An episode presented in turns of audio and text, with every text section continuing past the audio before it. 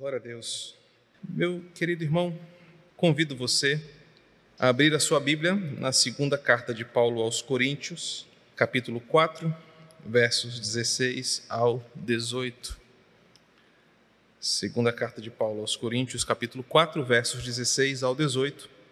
Nós hoje nos propomos a trazer para o seu coração e para o seu entendimento três afirmações pautadas nos três versículos que leremos essa noite para que você entenda por que, que nós não desanimamos, mesmo diante de tantas adversidades. Segundo aos Coríntios, capítulo 4, versos de 16 a 18. Por isso não desanimamos. Pelo contrário, mesmo que o nosso homem exterior se corrompa, contudo o nosso homem interior se renova de dia em dia. Porque a nossa leve e momentânea tribulação produz para nós eterno peso de glória, acima de toda comparação não atentando nós nas coisas que se veem, mas nas que não se veem, porque as que se veem são temporais e as que não se veem são eternas. Vamos orar mais uma vez.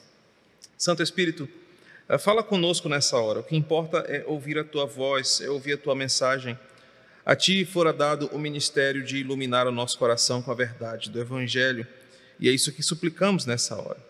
Que os próximos minutos sejam investidos em aprender da tua palavra hoje, em tempos tão difíceis como esse, queremos aprender motivos para não desanimar, e é isso que queremos receber de Ti. Então, fala com a tua igreja, em nome de Jesus. Amém. Meus queridos irmãos, nós vivemos um mundo que nos aplica tensões de diversas formas. A verdade é que, desde que saímos do Éden, eu tenho falado isso insistentemente ao longo das últimas mensagens, porque eu quero que você compreenda que qualquer coisa que você imagine que traga alívio à tua alma, felicidade, descanso, num patamar de plenitude, que você tente construir fora da pessoa de Cristo, você terá muitas frustrações. O mundo fora do Éden já fora denominado por alguém como um mundo que nos aplica tensões de todas as espécies. É como se houvesse, e na verdade existe, uma conspiração espiritual contra aqueles que são povo de Deus, para que nada do que você desfrute nessa terra te traga plenitude. Até, até porque o próprio conceito de plenitude era um conceito que fora criado no Éden, em Deus, e que fora do Éden e fora de Deus não é possível viver. A plenitude, o descanso, a vida plena é algo atribuído apenas a Deus e àqueles que são dele. Por isso que o mundo fora do, do Éden é um ambiente que te aplica tensões, pesos contra você que te às vezes forçam para lugares esquisitos que você talvez não quisesse estar ou ir. Tensões como preocupações exageradas, desespero, desesperança, desânimo, desconforto.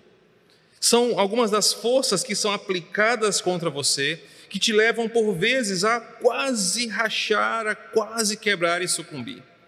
Nós vivemos um mundo onde a aflição de coração e da alma se tornou uma característica comum nas populações nos últimos anos e especialmente nos últimos meses. Nós vivemos uma geração aflita, vivemos dias onde as tribulações e os sofrimentos geram corações aflitos, pessoas inquietas, insatisfeitas, desencorajadas, e que enquanto aguardam a renovação de todas as coisas, enquanto aguardam dias melhores, vão sentindo na pele cada vez mais, cada vez mais forte, essas tensões que por vezes nos fazem desistir, desanimar. Por vezes somos tentados a nos entregar, como que prostrados e em sentido de total rendição, dado o tamanho do sofrimento que vem contra nós. Essa semana, particularmente para os irmãos da igreja do Quatraque, foi uma dessas semanas, onde talvez, é, se eu recebesse o meu salário pelo meu desempenho, foi uma das semanas que eu mais trabalhei. Porque diante do que temos vivido, o pastor teve que trabalhar muito essa semana para não deixar pessoas se sentirem derrotadas, desanimadas, frustradas ante o sofrimento que temos vivido. Parece que as coisas desse mundo, em sua vontade de destruir a igreja, destruir o povo de Deus, aplica sobre nós com toda a sua fúria forças que nos fazem desanimar, forças que nos tendem a desistir e jogar tudo para o alto e dizer: Eu cansei, eu não creio, eu não acredito, eu me entrego na derrota. E às vezes, o trabalho de um pastor é muito além de apenas pregar um sermão de 30, 40, 50 minutos num púlpito. Se dá naquela ligação diária, naquela visita quando possível, naquela oração compartilhada, quando pessoas em seu total desespero diante dessas tensões não acreditam por vezes naquilo que a palavra diz. O mundo é esse ambiente de tensões. Vivemos dias de aflição por causa das tribulações e do sofrimento. A nossa alma está aflita, o nosso coração está aflito. E na mesma proporção em que aguardamos o reparo de todas as coisas, aguardamos a mudança dessa realidade, o nosso coração por vezes olha para dentro de si, olha para as situações ao redor e às vezes não encontra tantos motivos para caminhar. A leitura do Salmo 42 nos mostrou isso. Diante do que estava acontecendo, o salmista olha ao seu redor e lembra das coisas passadas e se vê em constante desânimo e dor e fala: Senhor, eu não aguento mais. Ele chega a dizer que se sente sufocado pelas ondas que batem contra o seu frágil barco. Ele se sente caindo num abismo que chama outro abismo. É uma situação sufocante.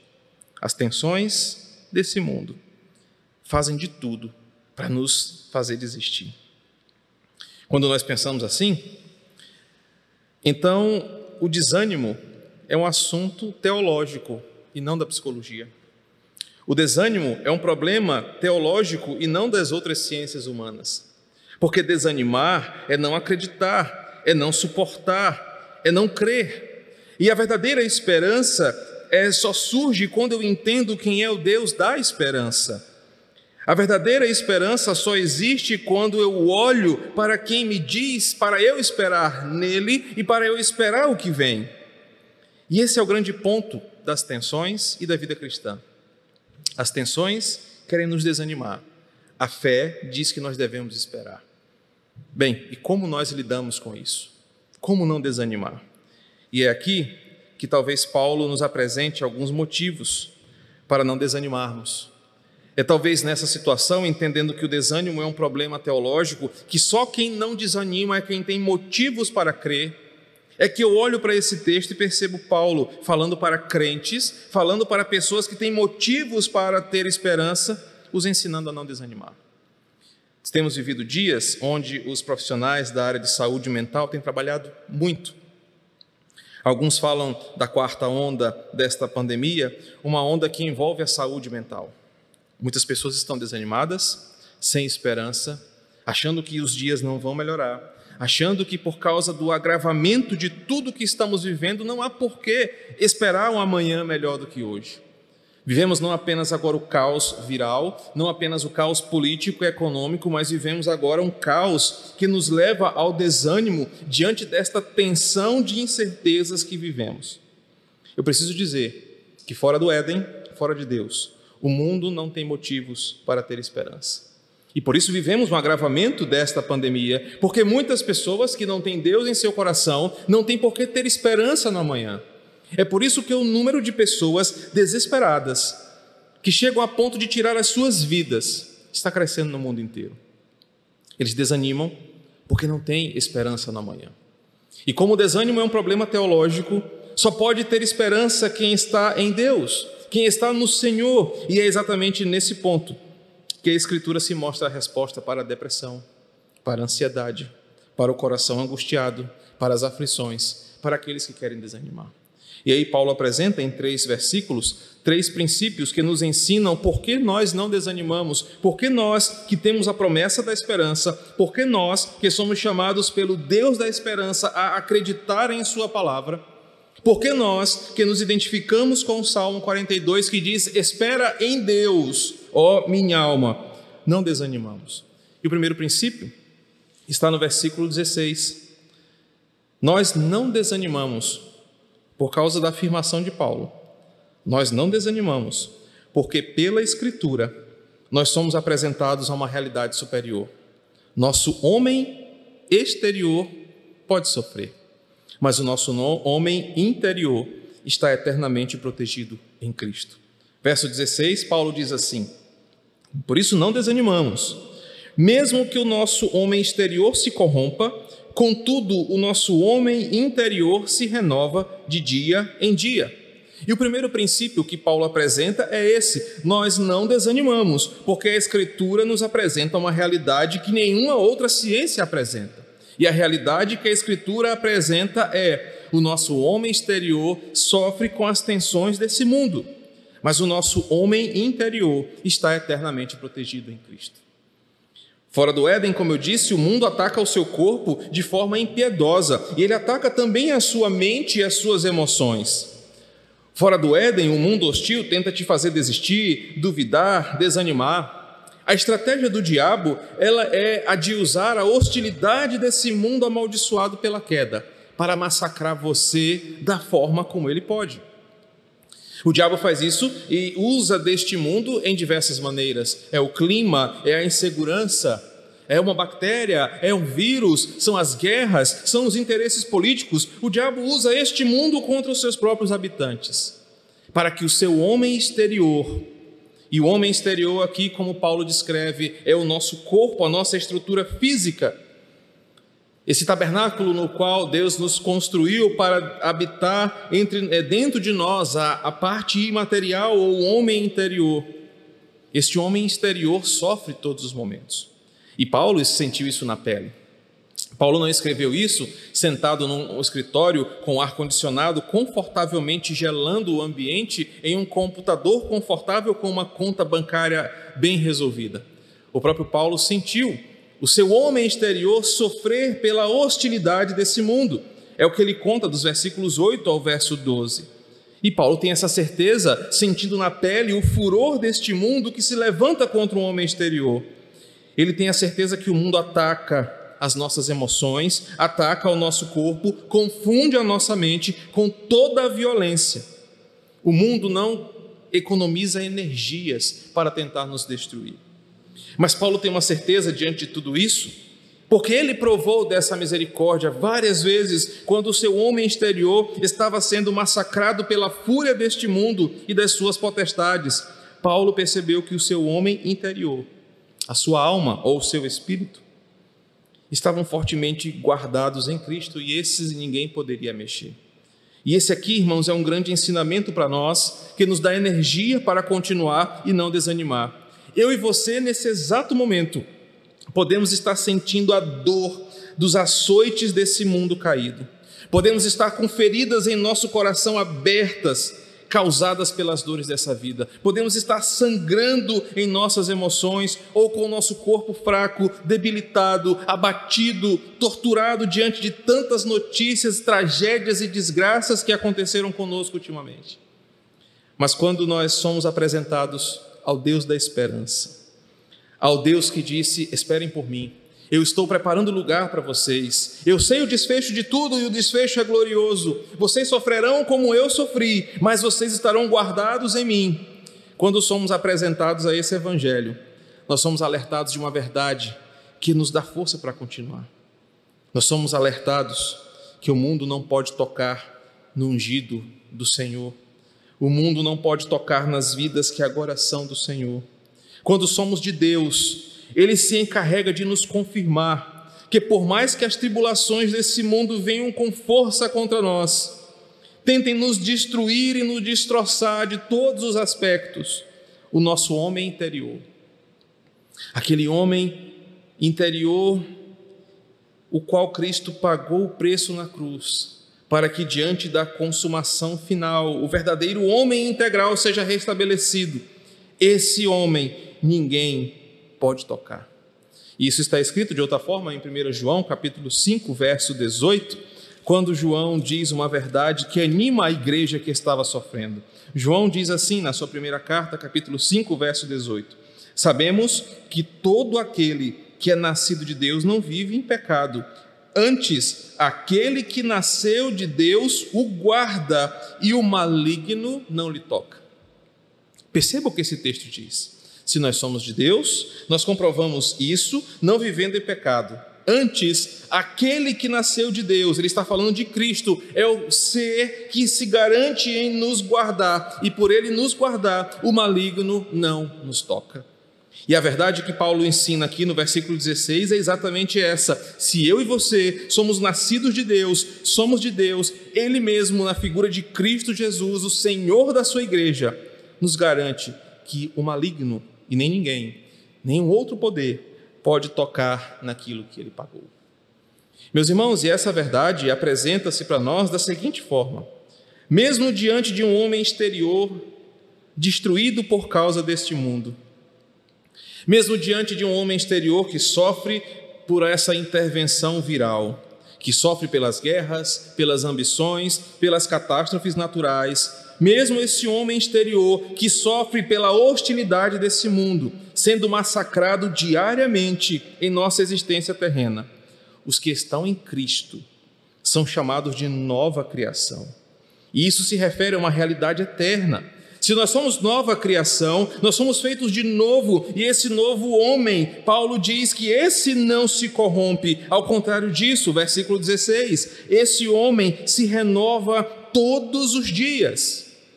Em Cristo nós sofremos tribulações na vida presente, é verdade, porque Ele mesmo sofreu, mas certos da glória que nos está reservada nessa nova criação. Certos dessa glória que nos está prometida e da restauração plena do nosso ser para o deleite eterno da glória do Senhor. O verso 16 diz o seguinte: Nós não desanimamos, porque o que nós temos ninguém pode tocar. Porque quem somos de verdade ninguém pode destruir. Talvez esse mundo assole o homem exterior, e esse homem exterior é corruptível, esse homem exterior é carnal, esse homem exterior vai passar. Mas quem nós somos em Cristo, esse não, esse se renova todos os dias. Esse é eterno, esse está guardado pelo Pai e o maligno não lhe toca. Não desanimamos porque a Escritura mostra essa realidade poderosa. Nós somos além do que a psicologia nos descreve, nós somos além do que a medicina pode descrever, nós somos além do que as ciências humanas podem descrever, nós somos seres criados por Deus e apenas Ele pode nos descrever de forma tão profunda. E Ele diz que o nosso homem exterior pode até sofrer, mas o homem interior, esse não, esse não degenera, não sofre, não morre, porque está guardado nele e se renova em cada manhã. O segundo princípio está no versículo 17, quando Paulo diz que nós não desanimamos, porque sabemos que a nossa vida é maior do que coisas boas ou ruins vividas aqui. Ele diz assim: porque a nossa leve e momentânea tribulação produz para nós eterno peso de glória, acima de toda comparação. Confesso que uma coisa parece bem esquisita nesse ponto.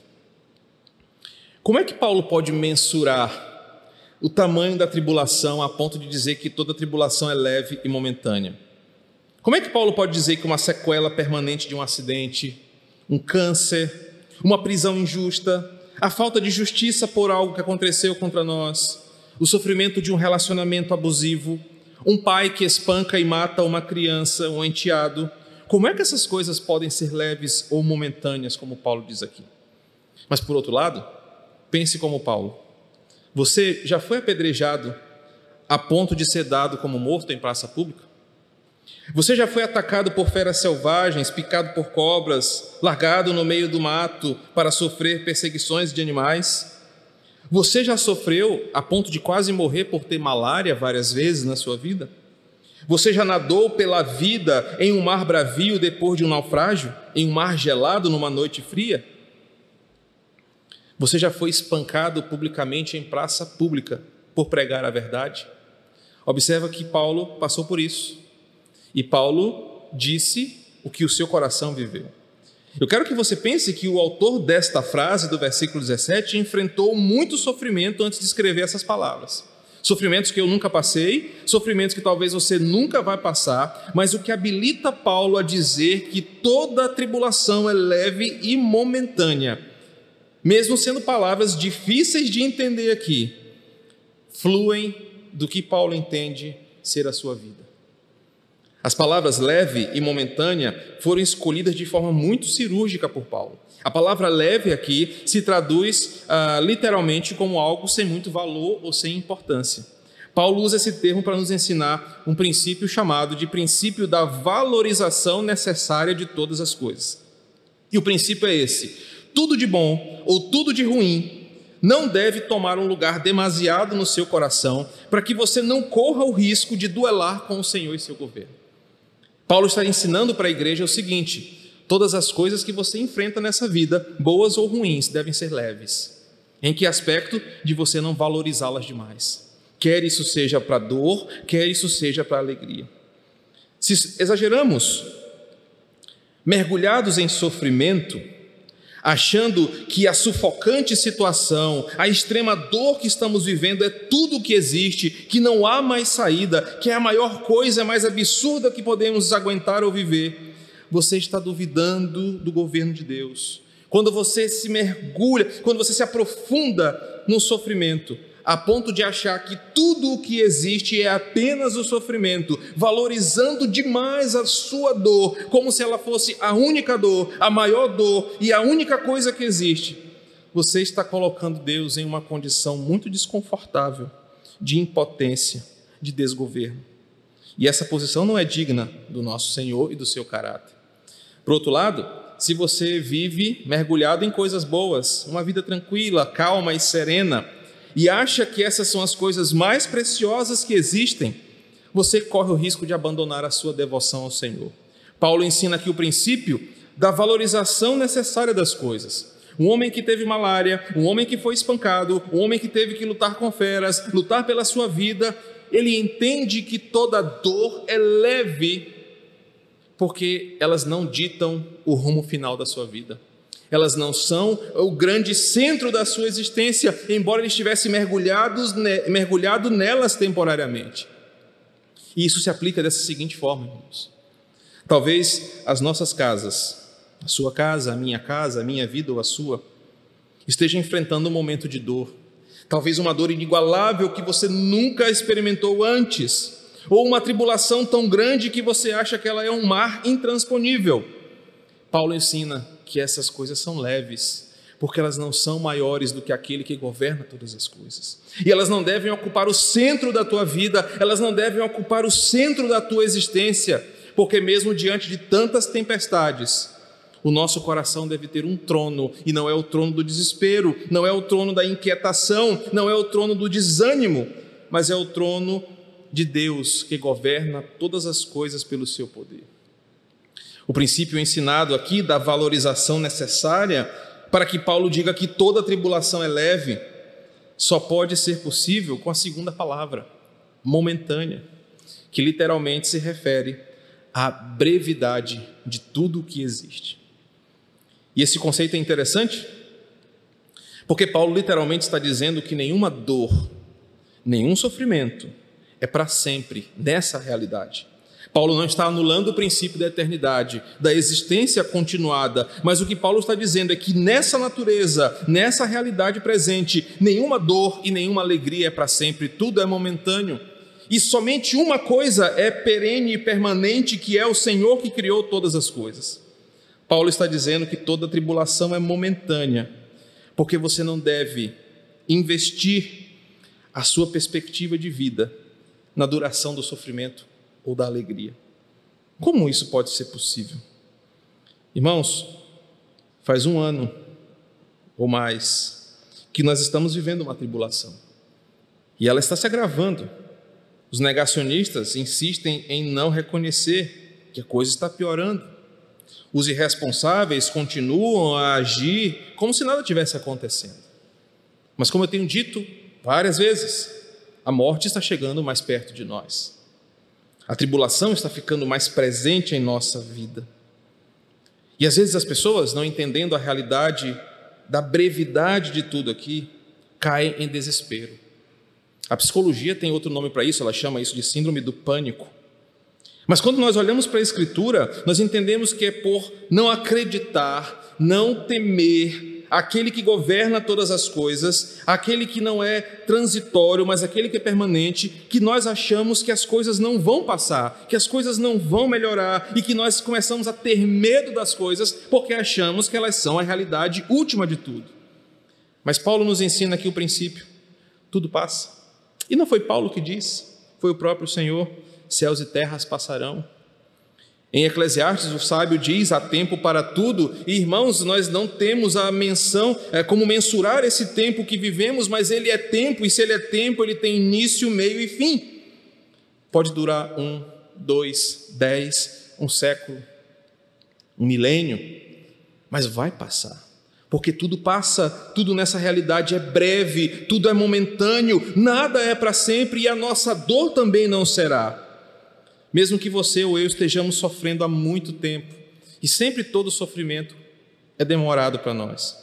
Quer seja um dor de dente, quer seja uma dor no nervo ciático, nós sempre achamos que a nossa dor e o nosso sofrimento é demorado. Mas isso é a nossa perspectiva humana das coisas. Se você muda a sua perspectiva para o deslumbre da eternidade, para quem você será na eternidade, você olhará para trás e vai dizer: Meu Deus, aquilo que eu passei foi tão pequeno, tão rápido, tão momentâneo. Paulo ensina que nós não desanimamos pelo princípio de que tudo o que for vivido aqui não pode ser comparado com o verdadeiro sofrimento que será vivido pelos ímpios e nem pela bênção que está guardada para os crentes. Paulo diz: Eu não desanimo, porque eu sei que tudo aqui, por mais intenso que seja, é leve, é momentâneo. É leve porque não tem tanta importância diante do que virá para mim no futuro. É momentâneo porque vai acabar, porque a única coisa que não acaba é Deus e a sua glória. As experiências de vida, boas ou ruins, nos fazem pensar e desejar o que está nos esperando na eternidade. Paulo diz: as coisas leves e momentâneas daqui produzem para nós eterno peso de glória. E o que Paulo está ensinando aqui é que quando nós vivemos coisas boas, nós pensamos assim: ah, imagina como vai ser isso na eternidade. Mas quando você está vivendo tanta dor aqui, você fala: Senhor, eu quero me livrar dessa dor, porque eu sei que na glória não haverá mais isso. A leve e momentânea tribulação que vivemos nos aponta para o eterno peso de glória, esse sem comparação. O segundo princípio que Paulo nos ensina para não desanimar é mudando o horizonte do nosso coração, que às vezes, diante das tensões, só olha para aquele momento, esquece do que a Bíblia nos falou. O que nos leva ao terceiro ponto, o terceiro princípio. Nós não desanimamos, porque Cristo nos convida para olhar para o lugar certo diante da dor. Cristo nos ensina a olhar para a eternidade. É, eu dei agora há pouco um exemplo da brevidade e do valor das coisas, e eu posso usar um simples exemplo, ah, coisas de criança que acontecem em casa que servem para aplicações teológicas profundas. Um desses jantares que nós estávamos tendo em família, eu não lembro agora a refeição saudável, se era um hambúrguer ou era uma lasanha. Eu sei que era uma coisa dessa fit, né? E Theo comendo, e ele falou assim: Ah, lembrei, ele falou assim que no céu é, a gente vai comer hambúrguer e batata frita, e ao invés disso nos dar colesterol, vai ajudar a nossa taxa a melhorar do sangue. E a gente conversou e falou: Theo, no céu a gente vai poder comer hambúrguer, comer batata frita, comer lasanha e não se preocupar com o colesterol. As nossas experiências aqui nos apontam para a glória. Você desfruta daquele suco de manga gelado e pensa: meu Deus, imagina o sabor desse suco no céu. É o eterno peso de glória que as coisas nos levam a ver. Ou então, quando você está diante de tamanho sofrimento, um coração rasgado, ferido, machucado, você só pede que Deus acabe com isso e te leve para o paraíso e para o lugar de descanso.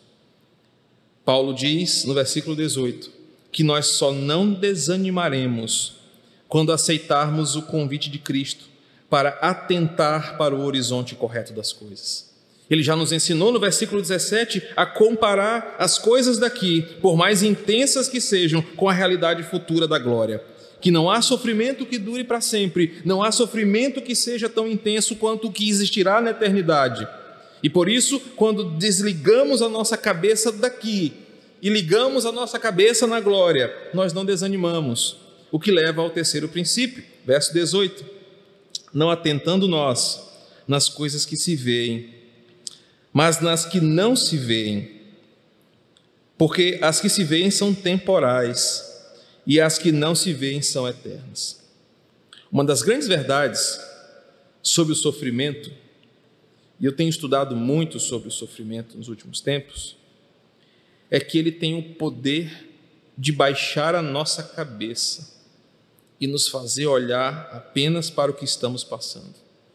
Uma das coisas mais difíceis de fazer com alguém que sofre é fazê-la olhar para frente, olhar para além das densas nuvens que cobrem o seu momento. E é assim que nasce a depressão, assim que nasce a ansiedade, é assim que nasce o desânimo, quando o sofrimento tira a esperança do porvir. Por isso que a minha dissertação de mestrado tem como título, ah, até esqueci, Aconselhamento Bíblico e Depressão, como tratar pessoas que sofrem com desajuste da esperança, que é um título longo. E nessa, nesse texto, nessa produção, eu defendo o seguinte argumento: a depressão não é um desequilíbrio hormonal ou químico.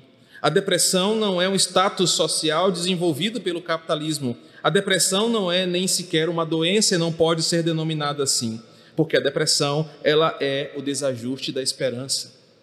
E nessa nesse texto eu trabalho exatamente o conceito que está expresso aqui no versículo 18. O sofrimento tira do indivíduo a esperança do porvir e por isso ele não consegue sair de onde ele está. Quando em dor, somos tentados a nos prostrar em nossas emoções, achando que estamos num beco sem saída, achando que o gigante é maior e não pode ser derrubado. Quando nós estamos diante de tamanha dor e sofrimento, nós achamos que estamos diante de um muro que não pode ser atravessado, de uma ponte que não pode ser cruzada. Muitas das nossas batalhas são perdidas quando nos damos por vencidos antes mesmo de lutar. As nossas emoções nos destroem antes mesmo da realidade do fato. Paulo diz assim: que, ouça o que ele está dizendo, se você focar a sua esperança nas coisas que você vê, ou nas coisas que você está sentindo, ou nas coisas que estão acontecendo nesse mundo caído, é lógico que você vai desanimar, é lógico que você vai desistir porque tudo aqui foi criado depois da queda para te desanimar, para te fazer desistir. Você é bombardeado o tempo todo por más notícias, por tragédias, por catástrofes, por índices negativos, por mensagens que tentam te amedrontar. Tudo aqui é feito para que você não tenha esperança no porvir. Tem pessoas que dizem que só de assistir o Jornal Nacional já se sentem febris, já se sentem com calafrio, já querem fazer o PCR, porque são em suas emoções abaladas e levadas ao desânimo. Meus irmãos, agora perceba uma realidade. Paulo está dizendo que se você atentar para as coisas que você vê aqui nesse mundo caído, você vai desanimar. Nos últimos anos, vou lhe dar alguns exemplos. Já pegue o termômetro e o paracetamol aí.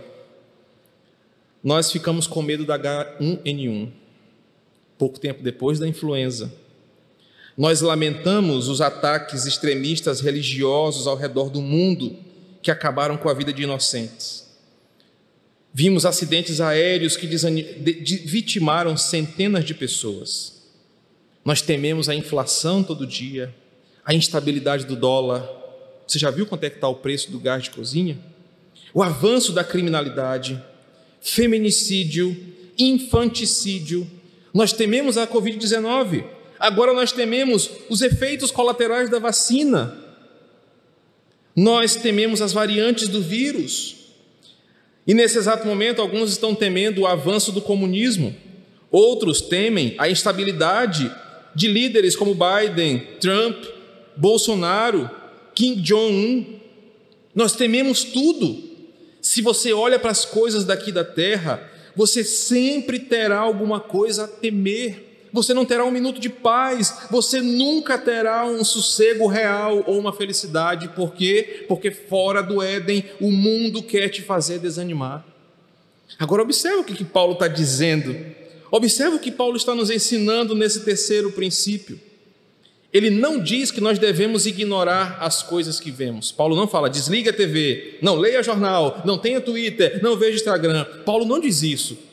Ele fala para você não dar atenção demasiada a essas coisas, porque elas existem. Elas afetam o seu bolso, elas afetam a sua saúde, mas se você ficar mergulhado nessas coisas, você não terá esperança no porvir, porque tudo nesse mundo é feito para te desanimar. O que Paulo vai nos ensinar é aquilo que o autor aos Hebreus, no capítulo 12, verso 2, também nos ensina. O autor aos Hebreus, que alguns afirmam ter a participação do próprio Paulo, diz o seguinte, Hebreus 12, 2: Ao invés de olhar para esse mundo caído, para as coisas que te fazem desanimar, olhando firmemente para o Autor e Consumador da fé, Jesus, o qual, eh, em troca da alegria que lhe estava proposta, suportou a cruz, não fazendo caso da vergonha, e está sentado à destra do trono de Deus. O que Paulo faz é mudar o nosso foco diante das dores. Ele diz que nós devemos olhar firmemente para o autor e consumador da nossa fé, para a nossa inspiração, para a nossa motivação de viver, olhar para o prêmio da glória, olhar para o Cordeiro de Deus, para o trono do Senhor. Nós não devemos dar atenção demasiada às coisas que tentam destruir o nosso homem exterior, e esse é o grande ponto dessa mensagem. Se diante das dores que a sua casa está vivendo nesse momento, que a sua alma está vivendo agora, se diante das dores que nós estamos vivendo como igreja, tendo membros da nossa igreja nessa hora lutando para continuarem vivos, nós só olharmos para a janela da vida caída, meus irmãos, nós vamos desanimar, nós vamos viver em constante desânimo, em constante medo, mas, enquanto assim, enquanto essas coisas acontecem, nós olharmos para as coisas que são atemporais, olharmos para Jesus, para a Sua promessa, nós vamos encontrar forças para caminhar, nós vamos encontrar forças para seguir. O terceiro princípio nos ensina que nós não desanimamos quando Cristo chama a nossa atenção para Ele, quando Cristo chama a atenção para a Sua vitória, porque a Sua vitória é a nossa vitória. E foi Ele mesmo que disse em João 16, 33: Tem de bom ânimo, eu venci o mundo. Vocês passarão por aflições enquanto vocês existirem, mas olhem para mim, Olhem para a minha vitória, olhando para mim, não para as coisas que vocês veem ao redor, mas olhem para mim, e assim vocês vão ter certeza que vão vencer. Esse terceiro princípio, Paulo nos ensina que em dias difíceis, nós não desanimamos, porque nós não olhamos para as coisas da terra, olhamos para as coisas que são do alto. Eu quero concluir dizendo que hoje, diferente das outras vezes que eu subo a este púlpito, eu não quis trazer um sermão exegeticamente elaborado ou um sermão que pudesse se tornar um novo livro a qualquer momento. Eu quis trazer uma palavra pastoral para o rebanho que o Senhor me confiou na Igreja Cristã Evangélica do Quatraque. Uma semana pesada para nós, uma semana de choro, de lamento, de noites em claro. Uma semana de emoções afloradas, de incertezas sobre o próximo telefonema sobre o próximo comunicado. Uma semana onde nós fomos tentados a desanimar. Uma semana onde eu ouvi ovelhas queridas chorando em desânimo, a ponto de desistirem de tudo. Uma semana onde eu vi pessoas dizendo, pastor, eu não acho que a coisa vai melhorar. Uma semana onde eu vi minhas ovelhas, as ovelhas que o Senhor me confiou, com medo da morte, sem esperança, desejando uma palavra de consolo. Foi uma semana onde eu dobrei os meus joelhos e disse: Senhor, eu sou incapaz de fazer alguma coisa, se não for pelo Senhor. Então a palavra de hoje, ela é uma palavra pastoral, repleta de esperança e de consolo. Estamos vivendo dias pesados, irmãos, de angústias, de choro, de clamor, de dor e de perdas. Mas como eu disse agora há pouco, há tempo para tudo, e talvez esse seja o tempo que estamos vivendo. Entretanto, em dias assim, nós não estamos desamparados. O nosso barquinho não está à deriva sem um comandante. Nós somos desafiados a olhar para ele e continuarmos firmes. Nós temos o auxílio do alto para nos direcionar. temos as certezas bíblicas, temos as promessas, temos as garantias de Cristo sobre a sua igreja. Ele mesmo falou: Eis que estou convosco todos os dias até a consumação dos séculos. Nesse exato momento, esse Cristo que falou essa palavra está com as nossas irmãs na UTI, está com cada lar nos dando ânimo, força e esperança, porque Ele mesmo disse que estaria conosco e nos deu garantia sobre isso. Nós temos uns aos outros, que juntos nos fortalecemos mesmo diante das dores, e temos o Espírito Santo, que sempre está disposto a nos encorajar e a nos consolar. Nós não desanimamos, porque nós temos o Emanuel, o Deus conosco. Sim, é verdade. Às vezes as ondas bravias do mar em tempestade batem em nosso frágil barquinho que parece que nós vamos afundar. É verdade que vivemos tempos de calmaria. Esses dias, em um dos meus momentos devocionais, eu pensei sobre isso. Vivi alguns anos de ministério muito tranquilo e agora parece que as coisas vieram de uma vez só e o meu corpo, a minha energia tem sido consumida em pastorear e crer no controle de Deus nesse momento.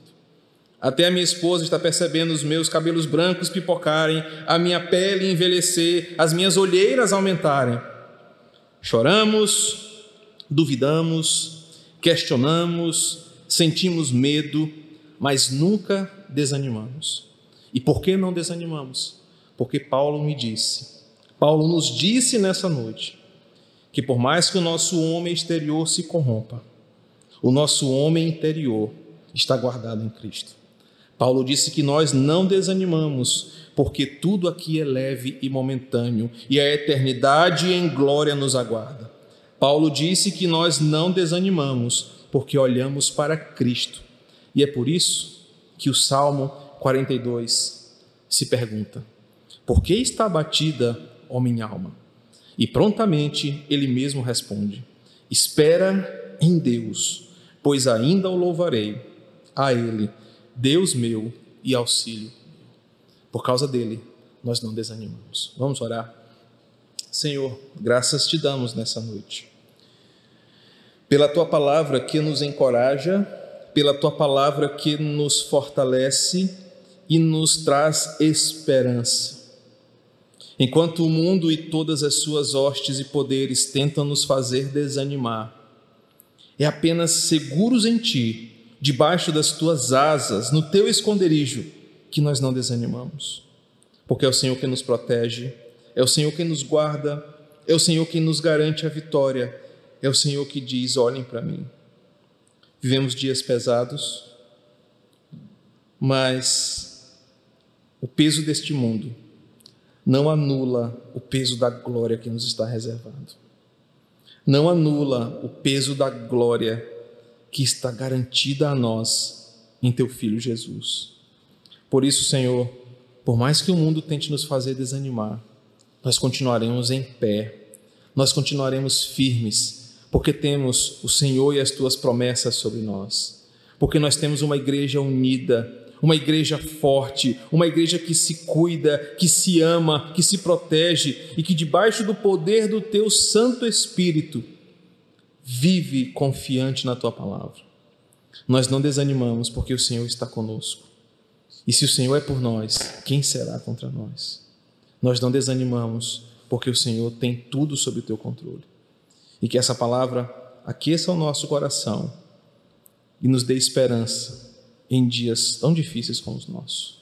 A Ti toda a honra, toda a glória, eternamente. Amém.